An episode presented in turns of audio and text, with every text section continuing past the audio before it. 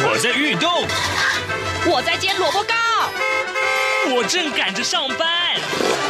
哦，我要赶着去上课啦！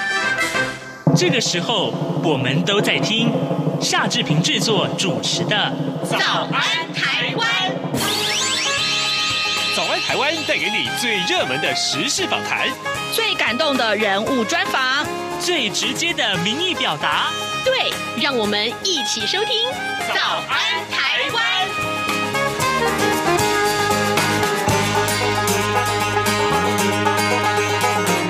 早安台湾，我是夏志平。今天是二零二一年的七月二十二号，星期四。等一下，东吴大学政治系刘碧荣教授要在节目中为大家解说最重要的外电新闻。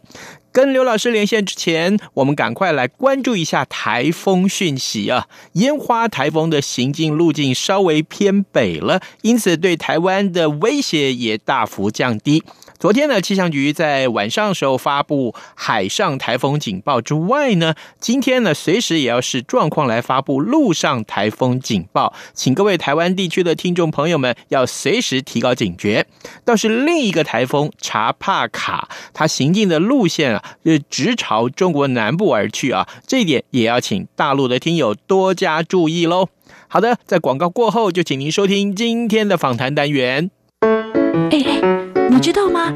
侨委会今年的海外华文媒体报道大奖开始征件喽！真的吗？没错，今年是以看见疫情下的华媒影响力作为主题。除了原本就有的平面网络报道类、广播报道类之外呢，还增设了电视影音报道类哦。不止如此，还有全球新闻志工限定的侨务电子报新闻报道特别奖。只要你是侨务电子报的新闻志工，而且报道作品有在侨务电子报刊登过的，就可以报名啦。哇，奖项变多，报道被看到的机会也变多了呢。那参赛作品只要是聚焦台湾、报道台湾，而且是在限定刊播期间于中华民国境外媒体平台刊播就可以了吗？没错，赶紧把握时间，在八月十五号之前上网完成报名吧。那我赶紧上二零二一海外华文媒体报道大奖官网查询相关征件规范，网址 triple w dot o c a c media awards dot t w w w w 点 o c a c m e d i a a w a r d s 点 t w。以上资讯由中华民国侨委会提供。早安，台湾，你正吃着什么样的早餐？吐司加火腿蛋，咬一口，然后收听中央广播电台。这里是中央广播电台台湾之音，您所收听的节目是《早安台湾》，我是夏志平。各位听众，今天是星期四，因此呢，我们要进行刘碧荣时间这个单元。此刻，我们要为您连线东吴大学政治系刘碧荣教授，我们请刘老师为大家解说最重要的新闻外电。老师，您早。早，各位听众朋友，大家早。谢谢老师再度与我们的连线，老师。最近我们看新闻的时候，其实很替欧洲的水患担心啊。呃，这个在内人啊，跟这个朋友们的这个群组里面，特别也提到这件事情，就是比利时啊、西欧啊、德国的灾情特别的严重。首先，我们先请老师为我们解说一下，目前来看这个灾情怎么了？那么，这主要是上个礼拜四开始啊，我们发现这个各德国不断的下大雨。啊，那么洪洪水了，淹没了很多的城镇啊，吹垮了很多的道路啊、桥梁啊。那么最主要的就是在两个邦，一个一个叫做莱茵法尔茨邦，一个叫北莱茵西法利亚邦啊。那两个邦呢，结果那么有有将近两百人死亡，两百人死亡呢，那这个事情呢，呃，当然。当然，这死亡人数是不确定的，因为还会有不断的有人呃罹难者会出现嘛，哈。嗯。那么这是被认为是百年来最大的一次水灾啊，那过去从来没有看到过。啊，就是你刚刚讲的，我刚刚讲的死亡人数，从包括德国啦，其实包括比利时啦，哈，这都是非常非常严重。非常严重呢，所以呃，德国总理梅克尔呢，当然亲自去看。其实到礼拜天，上礼拜天呢，到这灾区去巡视的时候呢，我们发现他整个的呃眉头深锁，然后他就讲说，呃，在这德国的这个德语的语言里面，你找不到任何的词汇可以来描述这次这灾难的这惨状啊，可见真的是很惨啊。嗯，但是那当然，他讲说德国是很强大的国家，那么一定会找到方法怎么来应应或怎么重新站起来，这我们也相信了，因为德国总是欧洲最强或最有钱的国家嘛，哈。嗯。但是这个事情，呃，就是让就是就是让我们感到非常的触目惊心呐，因为以前我们就看到说，哎，哪里的水灾是最大？现在发现每一次水灾呢，没有最大，只有更大，啊。然后然后你说把这个事情事情来看呢，呃，你看像像这个呃美国美西的这个旱灾。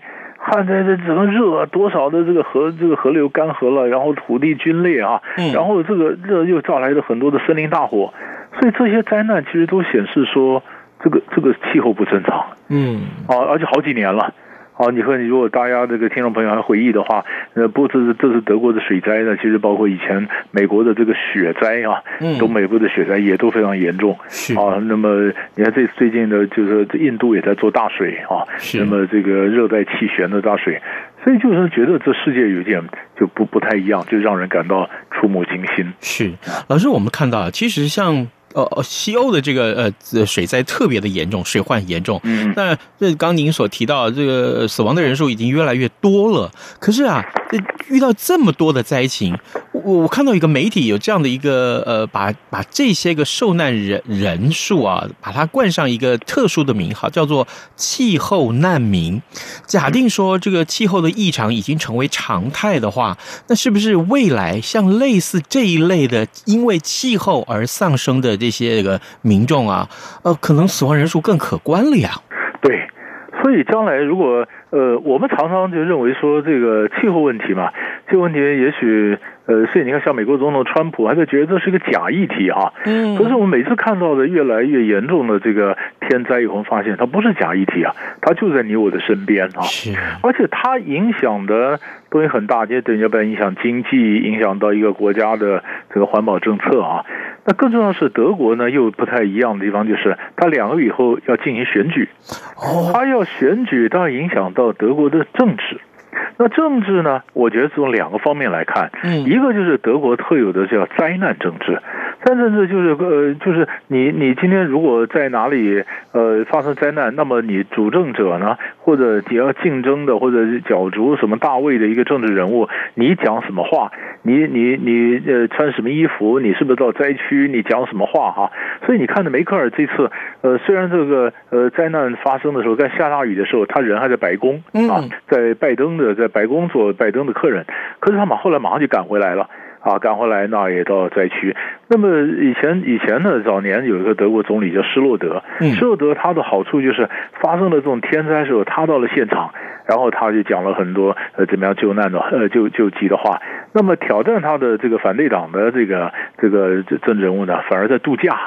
啊，那后来那次选举当然就施洛德赢嘛。所以很多人就讲说，千万别度假，你要赶快回来。所以这一次你发现一放到这个要结果要选举，所以各党的候选人都去了，都去都要表示我非常关切，谁敢度假哈？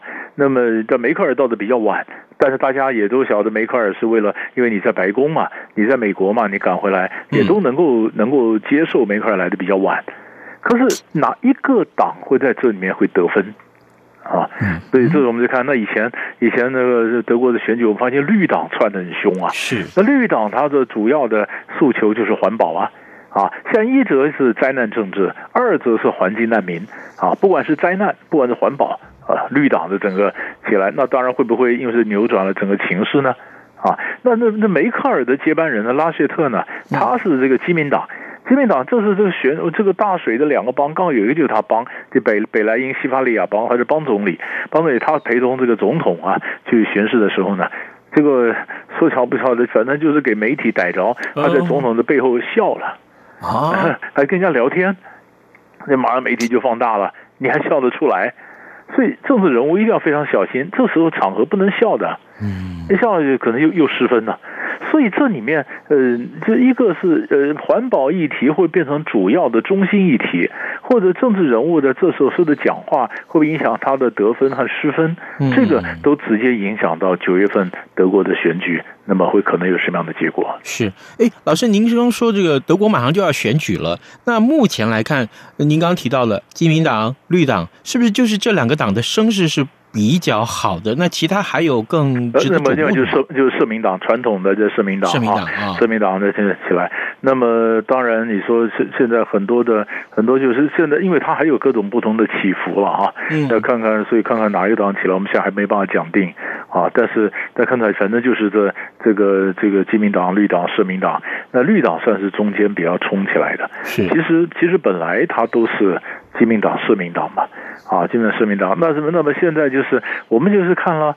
因为梅克尔他到白宫去，等于是毕业旅行啊，嗯啊，然后他九月就是他已经把这个执政党的党魁让给拉希特了，然后他现在是呃总理嘛，嗯，那总理任期啊两个月，九月多选完之后呢，新政府成立，梅克尔正式下台。所以这是梅克尔时代的等于最后两个月了。这两个月，所以他还去灾区就放告诉灾民说：“放心，我下来之前呢，离任之前，我还是会再过来，啊，再过来再看，再过来看。那你们觉得缺什么，政府需要什么，你赶快再告诉我。那只是那个时候的选举态势是什么？啊，所以梅克尔的政治遗产可能留下来多少？能不能继承到他的人，能不能接得了这个棒子？”其实，呃，都是可以观察这个脉络。是，呃，有关于德国的情势啊，我们会请刘老师特别在为我们关注。一个当然就是刚刚呃刘老师所说的这个选举啊，即将要举行。那选举结果我们一定会关注。另外就是梅克尔，那梅克尔号称是这个执政非常非常成绩突出的一位德国的领导人啊。等到他到时候真的卸任的时候，我们也相信啊，呃，会花长一点时间来跟大家好好聊一聊梅克尔啊。嗯，好，呃。接下来我们看看上礼拜老师曾经跟我们谈到石油，就是 OPEC Plus 啊，他们的开会。那这个呃，接下来又开了吗？是上次的会议是这个破局了，那接下来怎么样呢？呃，上次破局了，那这次呢？呃，达成协议了。哦，啊，达成协议，达成协议了。那么当然就是，所以这个这个也很有意思，因为他达成协议呢，呃，本来就是沙乌地阿拉伯和这个呃，这我们晓得阿联酋这么中间发生冲突。对，冲突当然。当然，这冲突就是每个人的额度增产的额度调不定嘛。嗯，好，那最后当然大大国做了一些让步，让阿联酋大家也能够多增产一点，后来达成协议了。达成，协议在七月十八号礼拜天的时候呢，达成协议。达成协议的时候，那就是呃，就是就你增产嘛，啊，每天增每天增产四十万桶，然后到二零二二年十二月，那几乎是把疫情疫情爆发前他们所减产的部分呢，慢慢就生就就就慢慢再生产回来啊。嗯，那现在这里面的问题在哪里呢？问题在。呃，第一个，你从这里证明，虽然说环保很重要，可是人们还是对目前还是对石油啊这些呃这些这些这个化学原燃料非常的重视嘛。嗯。因为因为你还是没有办法用用用这氢汽车啦或者什么别的这个永续的能源来取代石油，一时三刻取代不了嘛。啊，这也证明石油还是还是有它主宰的角色。嗯。啊，但第二呢，为什么要增产呢？啊。因为是觉得疫情这个解封啊，或疫情逐渐的衰退之后，呃，衰之后呢，经济开始复苏，经济复苏呢，对石油的需求就会增加，啊，所以赶快就要增产。那可能也有人讲你太乐观了。所以今天我们如果宏观面来看到这个疫情的话，你看到是两个，欧洲那边呢，哎，好像解封解封，但是是不是又会再封城？大家也在赌了哈，也英国也赌很大。对，亚洲这边的疫情严重啊，是啊，亚洲这边严重，所以不管是印尼、东南亚这是最严重的啊，或者你说呃这个马马那马来西亚是无限期的封城，嗯，你看你看这个缅甸，你看像越南，哎呀泰国。啊，整个的疫情的整个都就起来以后呢，你就你就发现，呃，国际如果你就整体来看这个，你说贸易是整个复苏，哎，似乎又想得太过乐观，啊，所以贸易复苏的情况是怎么样？那是不是呃，对这样的贸易，如果经济的整个发展的复苏不像我们所预测的那样，会一路就往好的方面走？嗯，或者又这样倒退的话，那会不会又又影响到有石油的需求？好，那这个这个当然也是石油专家呢，也是盯着这个趋势在看。那目前看得出来，就是那由呃这石油产量增加，那么油价就下跌了一点嘛。哎，老师啊，您刚刚说了，是因为整个这个经济复苏的这个力道需要这么多的石油。好，嗯、那可是问题是来了，上个礼拜您跟我们说，哎，这破局的原因啊，是因为其实看到这个阿拉伯国家里面各自各有心结，那难道？这个礼拜心结都解了吗？不会吧？起起码起码就暂时 暂时达成协议，因为他们讲究共识啊。共识的话，你要你你达成不，除非要不然你退出，要不然你 OPEC Plus 达成共识的话，那么你就就就是我们要增产，那谁生的很多呢？原来原原来给的就是给个给阿联酋说你的你的额度比较少，阿联酋说为什么你们大家增产赚钱，我偏偏那么少的额度呢？啊，所以每一次每一次的这个 OPEC 开会啊。啊，就是对谁生产多少，对他们这个对沙乌地来讲啊，或者谁哪些主其事的这些大国来讲，那都是蛮大的一个蛮头疼的问题啊。所以瞧了半天才瞧出来啊，大家都暂时同意的，起码到明年年底之前呃所同意的大家增产的额度。那年底之后呢，那又要再看经济形势，好好再调整嘛。所以到底是呃要减产要增产，额度怎么分配？但每一阵子其实都会都会谈判一阵子。是，好，这个也持续的要来关注这个话题。各位听众，今天早上志平为您连线访问的是东吴大学政治系刘碧荣教授，我们请刘老师为我们关注重要的新闻外电。刚刚我们已经谈了德国的情势，还有就是有关于石油的增产的这个问题。我想各位这个呃每天要加油了哈，或者是使用石油的听众朋友大概有感了啊，这这个消息。好，接下来我们要看到的是一起恐怖攻击事件，其实听起来有点诡异哦。巴基斯坦啊，在日前呢，有一部这个呃巴士遭受到恐怖攻击。老师，为什么我们要特别聚焦在这个事件上？它有什么复杂或特殊性呢？嗯。最主要是它上面是中国大陆的工程师啊，哇，这水坝的工程师，工程师上是两两个两个巴士，两个巴士中间呢被一个恐怖攻击的一个恐攻的巴士，就是混进来，混进来就是攻击前面的巴士，后面的巴士一看呢，赶快就转转头。一转头，这个在方向没控制好，就跌到跌到这个山谷里面去啊！所以那这个这个当然也造成也也也造成了这个十二个死，二十八伤。那十二死里面有九名是中国籍的工程水坝工程师啊，葛洲坝公司啊，葛洲坝公司就帮就是帮帮这个帮巴基斯坦去做做水坝嘛哈。嗯。那这事情为什么特别值得重视呢？因为它呢，当然是一带一路重要的工程啊。一带一路中巴经济走廊上面很多水坝，那中国大陆跟巴基斯坦关系是铁杆子兄弟，好的不得了啊。嗯，好的不得了，就好的不得了的情况下，那为什么有人还要攻击中国工程师啊？啊，那你那么那么那么大陆在常常想说，我们中国人也没有在殖民呐，对不对啊？那你攻击这些白种人就算了，那你攻击中国人干什么呢？啊？原来这巴基斯坦里面事实上也有些恐怖分子，也有像西部的俾路支省什么，他们也在闹独立、闹分离主义。那你中国如果跟伊斯兰城或者我们现在或者叫伊斯兰马巴德，就跟巴基斯坦当局关系如果太好，那你这巴基斯坦当局的这力量就强了，那叛军还有机会分离吗？啊？那当然，他的对象，那谁帮助这个这个政政府，我就打你吧。所以，所以在过去呢，不管是呃南部一点的瓜达尔拉那边呢，那这中国的旅馆也曾经攻击。那这次呢，刚好又是水坝的工程师，工程师呢，主要最早说巴基斯坦可能也没调查清楚，或者想蒙混的，就是说，呃，这是这个意外机器故障，机器故障，呢中国大陆当然就炸锅了嘛？怎么可能呢？怎么可能呢？王毅就说不行啊，你要给我交代啊，这是怎么一回事啊？那中国跟巴基斯坦关系很好，那也讲了这么重的话，你要可以交代，所以巴基斯坦赶快要限期破案，要什么怎么抓出来。但是我们觉得中国大陆就应该知道说，它的这个“一带一路”啊，现在常常会撞墙啊，会碰到一些障碍。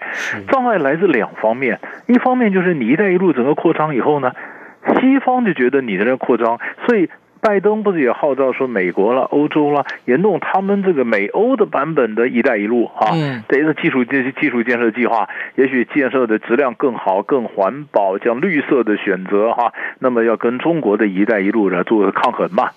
那另外一个，除了来自西方的抗争之外，就是当地的一些冲突。当你这你这样的这样的这个这个经过经过很多当地的这个地方以后，你不可能不涉入到当地的冲突，你不可不可能不卷进去嘛？那中国大陆当然希望说，我不卷进去，你们冲突是你们的事嘛。那我们现在要要要要发展的是经济嘛。那可是你看巴基斯坦的几次恐攻，他对象都是打了中国人以后，中国大陆就会发现，哎，好像不是这样。嗯，不是这样。那结果呢？其实光现在中国大陆慢慢就发现，中国西南角的这块地方，不管是巴基斯坦也好，不管中印边界也好，或者再往上走阿富汗也好，那这个恐攻都可能打中国人的。所以阿富汗塔利班这一起来以后，塔利班起来以后，你看中国大陆赶快说准备要撤侨啊，撤侨。中国大陆显然也透过巴基斯坦跟塔利班施加压力，所以塔利班后来才赶快讲说发命令说塔利班不准攻击中国人。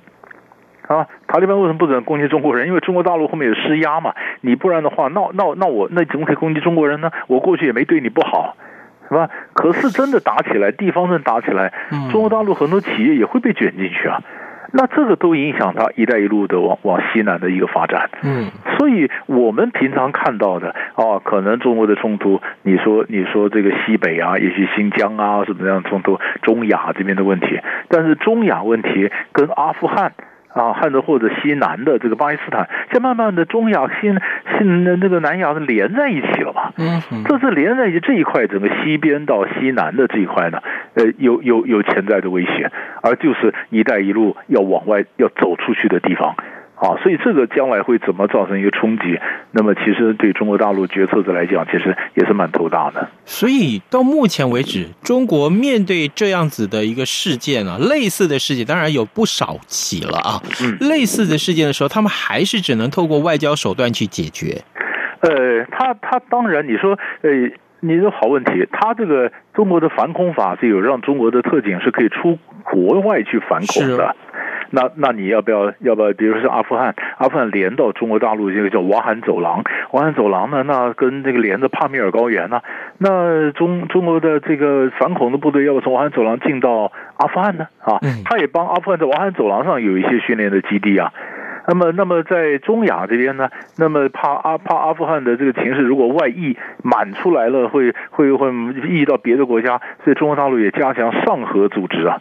上海合作组织从中亚这边希望稳住啊，那巴基斯坦这边那当然更希望是本来是拉着巴基斯坦，你也不顾顾好东中南呃西这个这个南亚的这一块，那结果巴基斯坦这边也有也有冲突，嗯，所以所以这个这个里面是呃很有意思的，就是你看这个呃我们讲巴基斯坦攻击那事情发生在七月十四号，对，七月十四号礼拜三，那礼拜三那天是那么呃这个这个王毅在干嘛呢？王毅在塔吉克。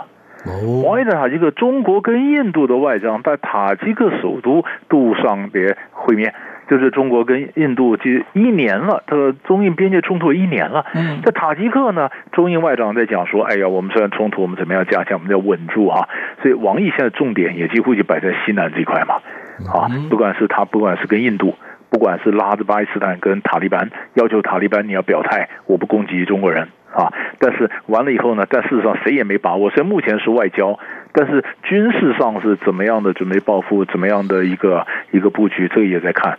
但你看中国大陆的这个民粹右派的民粹鹰派的声音很大。哎，所以你看这事情，这事情发生，巴基斯坦攻恐攻以后，《环球时报》上面一些快评就这样讲说，就是你你若打犯我中国人者，虽远必诛啊。那那就是就是你虽然远，我要把你你你胆敢打我，我虽远必诛诛杀你啊！所以这个事情。就就就就慢慢就开始有点发酵了，所以这只是值得我们来看的。是的，好的，这个持续要请刘老师为我们关注啊，各位听众，今天早上志平为您连线访问东吴大学政治系刘碧荣教授，我们请刘老师为我们关注重要的新闻外电。老师，最后我们还有一点点时间啊，特别来跟您呃，要请您再跟我们聊一聊海地啊，海地这个事情，当然呃，他是台湾的邦交国，呃，前一阵子他的总统啊，呃，摩伊士哈被暗杀了，那么。这样子来看，呃，这个案子好像从头到尾没有真正的真相大白过，我可以这么说吗？是。因为你看上个礼拜我们谈到海地的时候呢，我们说海地的呃这个警方就说，哎，有一个在佛罗里达的一个海地的一个商人哈，一个医生，一个医生，他是想说买了一些买了一些这个这个佣兵啊，这样子推翻海地总统，他想自己当总统啊。那么这个这个这个海地美国人叫三农，三农，但是我们觉得这事情怪怪的，嗯，哦，你推你把总统暗杀了，自己当总统，这很奇怪嘛。你从海外回来，而且你这个人不是也宣布破产了吗？啊，所以这个新闻不见得是真的。哎，果然后来没多久，在七月十六号的时候呢，礼拜五的时候，哥伦比亚这边讲了，哥伦比亚讲说那个呃，根据因为那里面很多佣兵是哥伦比亚人嘛，这后来查出来说，他可能最后后面的后面的这个这个主使者呢是前海地司法部长。司法部长，司法部长呢？那么他本来也负责反贪的了，但是五月十七号的时候，从反贪小组的位置上被拉下来，拉下来本身可能有些贪腐的案子，所以他想报复，所以是司法部长。所以太子港这边的，呃，就海地首都太子港的这边检察检察官呢，也也就下令要逮捕这司法部长。可是又有一个选举部长也告诉 CNN 说，不是司法部长后面可能还有更大尾的。哇！可能还有还有，这司法部长还不是真正的主谋，后面可能还有更大的。所以这个事情，你看，从商人，呃，从一个从一个医生啊，什么到司法部长了，各个司法部长后面可能还有人，所以这故事还会再冒出来。那就是看美国联邦调查局和国土安全部，他们已经派人到海地，那怎么帮海地去做调查？联合哥伦比亚，然后挖出来能多深，能够让让大家能够信服。好，的目前当然他已经举行了，要举行丧礼啊，然后就出来。那么，但是但是这事情到底能不能够呃真正稳定了海地的局势？其实这也是我们所关切的。有很多这个呃比较喜欢看热闹的听众，其实私底下有 有这个询问一下，他是想说，哎。美国人不是很厉害吗？他们不是有什么 FBI 吗？他们不是有 CIA 吗？那这应该就掌握到很多细节才对啊！怎么这件事情拖到现在还没有办法解决呢？对，我觉得，我觉得，我觉得，其实理论上应该是，应该是会解决了，因为这事情这不难呐、啊。而且它里面的佣兵绝大部分是哥伦比亚，而哥伦比亚的兵是美国训练的嘛？诶，是美美国训美国训练哥伦比亚的一些兵，然后主要是对打，一则是反毒反恐嘛。哥伦比亚一直有内部西西半球最大的这个游击队叛军叫革命武装部队。那么美国在，所以为什么哥伦比亚的部队很精良？他退役以后，很多人被聘去当佣兵，原因在这里，因为他是最会打仗的兵。但是美国人训练的，美国在里面的人脉一定有很多情报会冒出来。现在看什么时候告诉大家说真相到底是什么？是，这这真的，呃，海地的总统被暗杀这件事情真震撼国际啊！这特别是这，呃，就好像真的是好莱坞的电影情节一样啊！是，嗯哼，好，各位听众，今天早上之平为您连线访问的是东吴大学政治系刘碧荣教授，我们请刘老师，呃，分别为大家探讨了几个重要的议题，像德国的这个水患的情势啊，还有呢，就是石油的增产也造成了全球油价的下跌。当然了，呃，巴基斯坦的恐怖攻击，还有海地总统遇刺这件事情啊，呃，也有很多很多的关注。我们非常谢谢老师跟我们的分享，老师谢谢您，谢谢谢谢。有人形容二零二零年是台湾的 Podcast 元年，使用手机可随时随地收听的形式，滋养了听觉，丰富了视野。而你也加入了 Podcast 的行列了吗？央广新闻部制播的众多精彩节目，陆续在各大 Podcast 平台上架，包括《早安台湾》、《两岸 ING》、《这样看中国》、张正霖时间、蔡明芳时间，还有《这样看香港》、舍之岂能藏乎？想跟你聊聊天，以及港式大排档节目，通通随点随听。欢迎透过 SoundOn 声浪平台搜寻央广节目名称，就可以收听到精彩的央广新闻节目。快拿起手机，让我们在 Podcast 平台相见。